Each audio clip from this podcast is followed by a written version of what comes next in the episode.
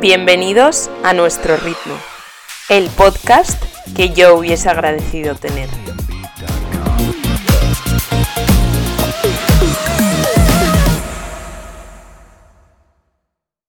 Hola a todos, una semana más. Bueno, quería empezar este episodio sobre todo dándos las gracias por toda la confianza que habéis tenido en mí, todos los mensajes que me habéis mandado, me habéis contado vuestras historias, vuestra vida y la verdad es que em, os lo quiero agradecer porque me parece algo súper bonito, algo que, que como que está marcando un poco la relación que tenemos entre este podcast y los que me escucháis.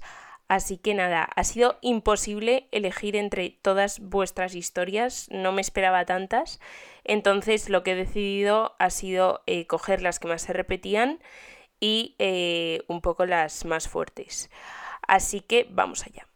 Para los que estéis un poco perdidos eh, sobre el episodio de hoy, básicamente en Instagram puse una cajita donde la gente me contaba sus problemas y sus historias con el tema de la amistad.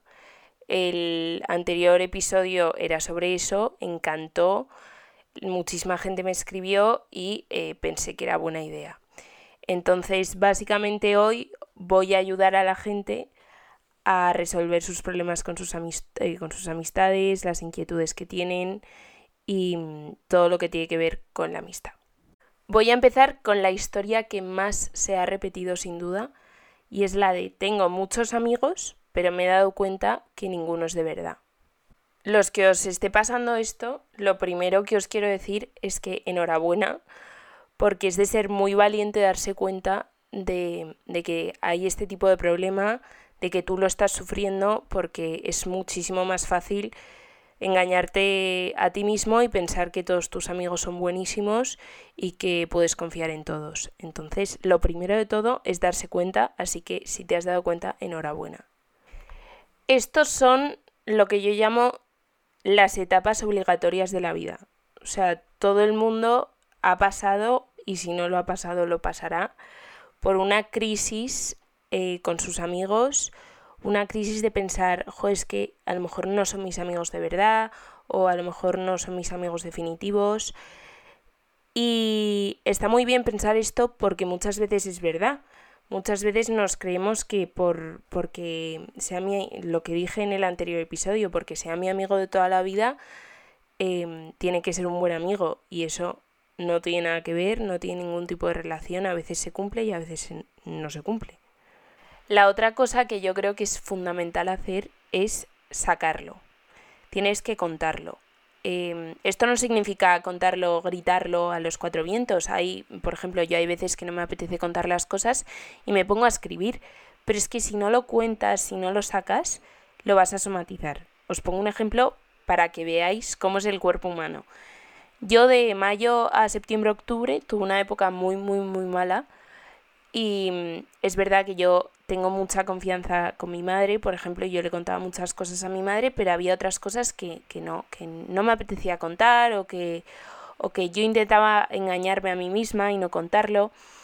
Entonces, cuando empezó em, mi época buena, que empezó en, a finales de octubre hasta día de hoy, era todo súper bueno, eh, yo era mm, feliz a más no poder pero de repente empezaron las anginas cada mes, cada dos semanas, eh, ingreso tras ingreso, o sea, un poco tremendo la situación.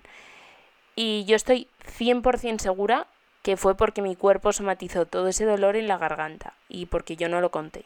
Entonces tú piensa que es mejor em, contarlo, apoyarte en los tuyos, eh, escribirlo, la manera que tú tengas de desahogarte o que tu cuerpo lo somatice en las anginas, en cualquier cosa.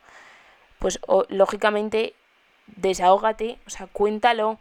Si necesitas llorar, llora. Si necesitas mm, pegar a una pared, pega a la pared. O sea, saca toda esa rabia, porque al final es de la única manera que tu cuerpo no va a pasar factura. Otros mensajes que he recibido es que vuestros mejores amigos os han dejado de lado por gente más guay, por gente más top, por gente más cool, como lo queráis llamar. Vamos a ver, esto ha pasado toda la vida. porque la gente se mueve por interés. Hay veces que yo no lo entendía, personas como yo, por ejemplo, mm, no lo entendemos, pero hay que entenderlo, porque es la vida misma. Igual que hay que entender esto, hay que entender que esto es cuestión de tiempo. Que cuando ese grupo de guays son un poquito menos guays, entonces ese mejor amigo vuelve a llamar a tu puerta, porque esto es ley de vida, o sea, esto está comprobado. Pues porque, yo qué sé, porque ya no les invitan a tantas copas, porque simplemente no tienen confianza con ellos, por cualquier tipo de factor, vuelven, porque siempre vuelven, porque al final el ser guay o el ser menos guay es algo que la sociedad mm, ha puesto en nuestras vidas, pero no tiene nada que ver ni con la persona, ni, ni con la conexión que tienes mm, con ese grupo, con tus amigos. O sea, es algo ridículo. En este caso es súper importante pensar en la inteligencia emocional de ese amigo que se ha ido con los más guays, con los que más planes tienen, con los que más salen, con los de que tienen más copas, con los más conocidos, con cualquier cosa. Tú piensa en su inteligencia emocional. O sea, estoy segura de que vas a llegar a la conclusión, aunque suene muy brusco, de que es gente analfabeta emocionalmente. Este tipo de gente lo único que te tendría que dar es pena. La inteligencia emocional es algo que se aprende desde que eres súper pequeñito, se aprende en casa, se aprende eh, teniendo una referencia y yo me he dado cuenta estos meses que es muchísimo más fácil no tenerla, porque vives más tranquilo, te afectan las cosas mucho menos, pero la gente que la tenemos, para mí es un don. Pero también tenemos que darnos cuenta que no todo el mundo la tiene y que no pasa nada. Entonces hay que pensar cuando nos pase este tipo de situaciones en la inteligencia emocional, en, en, que no todo el mundo piensa como nosotros, en que no todo el mundo piensa desde el fondo, que hay muchísima gente que le beneficia lo superficial y prefiere no entender el más allá, porque vive más tranquilo así. Sobre el tema del que voy a hablar ahora, yo creo que es del tema que más me habéis escrito y sobre todo refiriéndoos a amigas, no amigos. Y es que, mm, por ejemplo, vuestra mejor amiga lleva X meses con su novio y ha cambiado completamente. Me habéis preguntado, Oli, ¿qué puedo hacer? ¿Cómo debo de actuar? Desde mi punto de vista, esto es algo que está a la orden del día, pero a la vez es algo que yo nunca he entendido y nunca entenderé.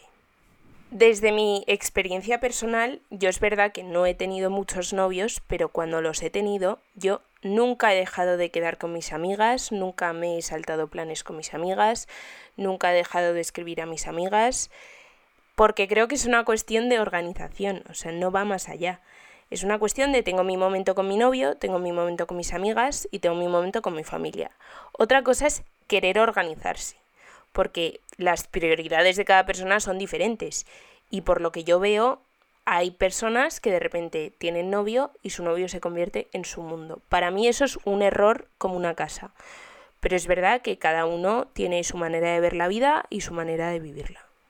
Aquí viene el tema. ¿Cómo puedo yo ayudar a mi mejor amiga o a mi mejor amigo, que también me habéis escrito em, lo mismo con vuestros amigos, en volver a ser él o ella o en volver a tener un poco de parecido en vuestra relación y os vengo a contar que esto no está en vuestras manos. Yo lo siento, pero esto no depende de vosotros. Y aquí entra otra vez en escena mi querida inteligencia emocional. A mí el tema de que alguien cambie por otra persona no es algo que lleve muy bien porque creo que si cambias es para encajar porque tú puedes cambiar por ti mismo y eso fenomenal. Pero si tú cambias porque otra persona te lo pide o no te lo pide directamente, pero tú lo notas, es porque tú quieres encajar ahí. Y ya no solo con el tema de novios, esto puede pasar en grupos de amigos, en familia, puede pasar en cualquier tipo de ambiente. Me parece algo que refleja falta de autoestima y falta de personalidad a niveles extremos. Otro tema que tiene que ver con esta situación, que yo he hablado muchísimo con mis amigas porque yo creo que este tipo de casos se da en casi todos los grupos, es que una persona en este caso no cambia. Una persona se destapa. Con esto me refiero a que las personas no pueden ocultar mucho tiempo lo que son y al final se les acaba viendo el plumero. Entonces, a lo mejor tú te pensabas que tu amiga era de una manera y estaba siendo de esa manera porque le favorecía ser así. Es difícil asumirlo, pero es así. Yo creo que en estos casos también reina el egoísmo, porque al final una amistad es como un noviazgo, es lo mismo. Si no lo cuidas, se va. A mí lo que más pena me da de este tipo de casos y de temas es que la persona que está cambiando se cree que sus amigos van a seguir estando ahí y seguramente sigan estando ahí, porque yo voy a estar, pero no voy a estar a la misma magnitud, porque yo te he perdido el hilo. Eh, yo te conozco, pero no te conozco tan bien como te conocía antes, y eso es cuestión de cuidar o no cuidar una amistad. Y si eres el tipo de persona que está cambiando por su novio o por su novia, yo los mejores consejos que te puedo dar, el primero es que, que no lo hagas, que tu esencia es tu esencia y si tienes que cambiar para encajar es que no es tu sitio. Y el segundo es que hables con tus amigos. Porque su vida va a seguir, porque no van a parar por ti, porque tú hayas cambiado por tu novio o por tu novia. Porque el ser humano es un ser egoísta. Entonces, tus amigos van a seguir. Porque a lo mejor el día que les necesites, aunque tú creas ahora que no les vas a necesitar, pero hazme caso que en algún momento les necesitarás, a lo mejor ya no están. A lo mejor se han cansado porque la gente se cansa de ir detrás de una persona, la gente se cansa de no saber nada de sus amigos porque ha cambiado por otra persona. Ojalá poder seguir contando todos los mensajes que me habéis mandado, pero sabéis que mis episodios son cortos, pero son muy intensos entonces hasta aquí el podcast de hoy. Lo único que os quiero decir es que si necesitáis ayuda me podéis escribir. Aunque yo ahora esté con mil cosas de finales, con mil proyectos, yo intento sacar un ratito al día siempre para contestaros a todos. Pero tenéis, tenéis que tener un poco de paciencia, eso es lo único que os pido. Pero podéis contar conmigo para lo que queráis, porque yo he estado en situaciones de sentirme sola y sé lo fastidiado que es, entonces no quiero que ninguno de vosotros estéis en esa situación. Así que nada, feliz semana a tope y que en nada ya es verano.